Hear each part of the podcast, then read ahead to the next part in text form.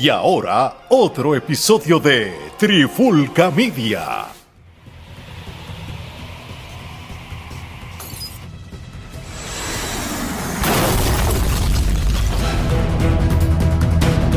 Saludos y bienvenidos a otra edición de Charlando de Cine y TV. Con este que les habla Gerardo Rodríguez y me acompaña otro de los miembros de la Trifulca, el hombre que habla con la tableta, el productor de productores Omar Omi Vázquez. ¿Qué es la que hay? ¿Cómo estamos, Gerardo? ¿Todo bien? Gracias. Aquí nuevamente a hablar de nuestra otra pasión, el cine, hermano. Yo digo que los deportes, la música y el cine nos unen y nos seguirán uniendo. Sin duda, y una de lo que vamos a estar hablando en el día de hoy este, es la última secuela eh, de la franquicia de Equalizer. Este, esta sería la tercera entrega de esta franquicia. Eh, las tres han sido dirigidas por Antoine Fuqua y protagonizadas por Denzel Washington. Eh, esta tercera entrega en la franquicia de Equalizer marca eh, posiblemente no, este, marca la quinta vez este, que Fuqua y Denzel eh, trabajan juntos, ya que pues, eh, como ustedes saben, pues Fuqua fue el director de Training Day, que fue quien le dio a Denzel su Oscar por Mejor Actor. Eh, luego volvieron eh, a colaborar en la película eh, The Equalizer, la, primera. Luego colaboraron nuevamente en Magnificent Seven, que es este la, el remake de la, de Vaqueros. La de Vaqueros. Este, luego entonces nuevamente volvieron a colaborar en Equalizer 2 en el 2018. Y este, por último, pues este, esta última secuela, que sería la tercera de Equalizer, que sería la quinta vez entonces. Esto definitivamente es un récord. Un dúo ganador. Es un dúo ganador y, y, y, entonces completa otra fase de la carrera de Denzel, ya que Denzel este, durante su carrera siempre que ha encontrado un director, eh, siempre ha hecho una serie de proyectos con ese director. Este pasó este con Spike Lee, con quien eh, trabajó este tres veces, si no me equivoco. Trabajó en He Got Game, trabajó en Malcolm X y trabajó en Mo Better Blues. Eh, ah, mentira, y trabajó en Inside Man también. Este, so, trabajó con Spike Lee cuatro veces y también este con el director este Tony Scott con el que trabajó en Crimson Tide, eh, Deja Vu, Unstoppable, eh, y puede que me esté faltando una, pero este eh, sí, eh, han sido tres diferentes fases de la carrera de Denzel en el que pues ha encontrado un director que realmente pues han tenido buena química y pues han hecho películas exitosas. La que me falta Tony Scott en Man on Fire. Este, y pues realmente eh, han sido una, han sido dupletas exitosas. Y pues esto quiere esto habla mucho de Denzel, que cuando él ve que alguien este lo, hace lucir bien, este eh, trabaja con, con sus fuerzas, este, con sus ventajas como actor, pues entonces él continúa trabajando con, esa persona este, nuevamente. Y sin duda alguna, Denzel es un actor que él no hace películas por hacerlas. Entonces, cuando este tipo escoge hacer una película es por, porque él quiere hacerla. El guion le tiene que gustar, le tiene que interesar. Y en este caso es un tipo que se ha cuidado siempre de, de los papeles. Tú sabes, son pocos los actores que podemos decir que no tienen películas malas y Denzel yo creo que es uno. Sin duda, y pues este, ahora entrando de lleno a Equalizer 3, este, Equalizer 3 pues este, a diferencia de las primeras dos secuelas pues cambia eh, donde se lleva a cabo. Eh, las primeras dos se, se llevarán a cabo en lo que es el este de Boston. Sin embargo, este, esta tercera entrega se desarrolla en Italia. Entonces, eh, que realmente, como tú estabas comentando tras bastidores, yo creo que el, el trailer. El, trailer no le hace justicia a la película porque... Pues, no, porque las tomas que utilizan son de por allá de Italia y no, no, no de la historia que narra. Correcto. Y, y cuando tú lo ves, tú te dices, ¿qué, ¿qué es esta película? Sí, ¿no? Y, y realmente, pues sí, eh, la, la, trama de la película este, se desarrolla en lo que pues se supone que sea este, Sicilia, eh, a pesar de que pues se llevó a cabo, se filmó en la costa Amalfi en Italia. Entonces, este, pues la película eh, se desarrolla bastante similar a las anteriores, sin, a eh, sin, sin embargo, en esta. Pero en pues, esta ya había una, como que la semillita. Sí, y, y a la misma vez, este, comienza como que más rápida en el sentido de que comienza con una escena en la que él está ya pues encargándose de, un, trabajo, ¿no? Digamos. A diferencia pues de quizás la primera que los primeros 30 minutos son más, más o menos tú familiarizándote con el personaje, ¿no? en qué trabaja y eso. No van, no entran de lleno así. Sí, no, aquí básicamente esta película empieza con una escena de acción en la que él está a, hacer un asesinato, literal. Y, Oficial. Y, te muestra eso. Pero lo más interesante es que como empieza tan fuerte, ahí es donde es el reto de la película de tú decir, ok, y ahora, ¿para dónde va esto? Entonces ahí es donde cambia el tema total donde se va por la historia de, de vamos a este tipo a herirlo y vamos como este hombre está con este pueblito pequeño donde este doctor locura que lo encuentra todo chaval como este hombre logra mejorarse el pueblo cómo lo va aceptando tú sabes esa historia estuvo interesante porque nos trajo nuevamente desde la película 1 el aspecto humanitario de él, de, de persona, de que siente, de que no es un tipo invencible, ¿sabes? De que estaba casi muerto, de que empieza caminando otra vez, poco a poco se va incorporando, cómo empieza a relacionarse con las personas. Pues tú sabes que él tampoco le gusta relacionarse con las personas. Acá, sin embargo, como él está en otro lugar, tal vez se siente quizás más cómodo a relacionarse y empieza a relacionarse con diferentes personas, a diferencia de, las películas anteriores. Entonces, eh, me pareció bien interesante ese detalle en la historia. Y obviamente, pues, la parte de que él lo tratan como el hombre maduro que es, no como si fuera un muchacho con todas las energías del mundo. Y eso tú te das cuenta cuando él sube las escaleras aquellas del pueblo, que, que by the way, me recordó a Viejo San Juan, lo cuando nosotros subíamos para allá, para, Viejo San Juan, y yo decía, contra algo así era lo que uno subía, y yo estoy seguro que ahora cuando subimos, subimos con la lengua por fuera, y antes uno subía tres y cuatro veces al día.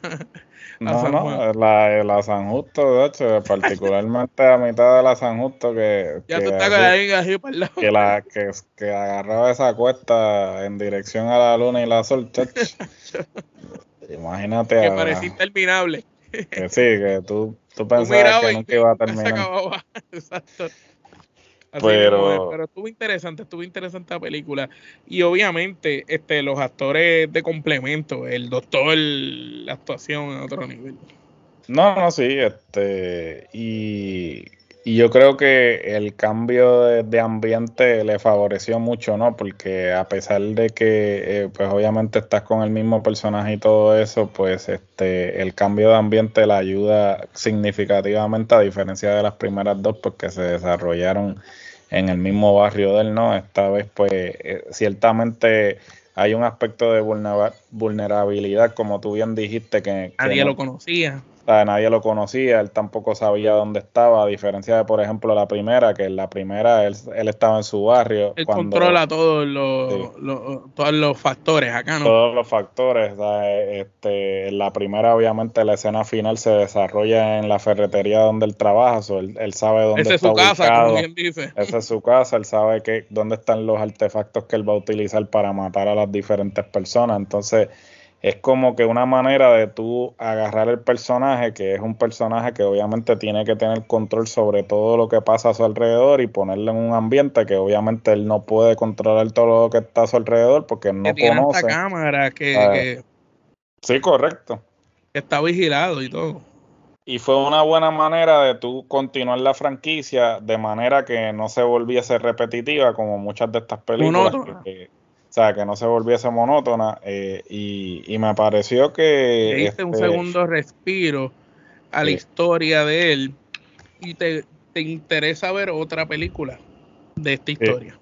Sí, ¿no? Eh, eh, fue, fue efectivo. Este, precisamente ahora que tú mencionas eso, pues este pues Fuqua le han preguntado pues si él tendría interés de, continuar haciendo películas de Equalizer. Este, inclusive en un momento dado se planteó la posibilidad de que hubiese una precuela del personaje, ¿no? Y habían contemplado la posibilidad de que pudieran este, utilizar la tecnología esta para eh, hacer que Denzel se vea joven. O también habían contemplado la idea de que pues John David Washington, que es el hijo de Denzel, que también es actor, este, hiciera, pues, de, su padre, ¿no? Eh, o el mismo Michael B. Jordan también que pudiese hacer de una versión joven, pero eh, eso quedó en nada y la última vez que hablaron con Fuqua, pues él dijo que él entendía que esta eh, secuela iba a ser la última, que él simplemente regresaría a la franquicia si Denzel quisiera regresar. entonces va a depender de Pero ahí te digo, otra el final hicieron un final que puede venir otra como no puede venir. Porque en el final él celebra. Él nunca se había visto así. Alegre, contento, brincando y celebrando. Y en este final él brinca alegre, contento y celebra con, con la gente. Que no se sabe si el tipo se quedó por allá, hizo su vida por allá. O pueden hacer otra película donde él está en su retiro y vienen a buscarlo, como siempre pasa. Puede ser, este, eh, y como dijo Fuqua, pues eh, va a depender de Denzel si, si vuelven otra vez a este universo. Y del éxito que tenga esta. Y del éxito que, que hasta el momento ha tenido eh, buena acogida tanto de la crítica como en este recaudaciones, ¿no? Eh, y pues ya, ya habría que ver entonces, ¿sabes? Porque yo creo que en términos de eh, recaudaciones y este la crítica ha sido bien reseñada. so, ya va a depender de Denzel. Obviamente Equalizer es la única este, película que él ha hecho secuelas de. Ninguna de las otras películas eh, de Denzel previamente habían tenido secuelas. o Realmente él confía mucho en esta franquicia eh, al punto de que ha sido la única película de la que ha hecho secuelas en toda su carrera, una carrera de más de 30 años.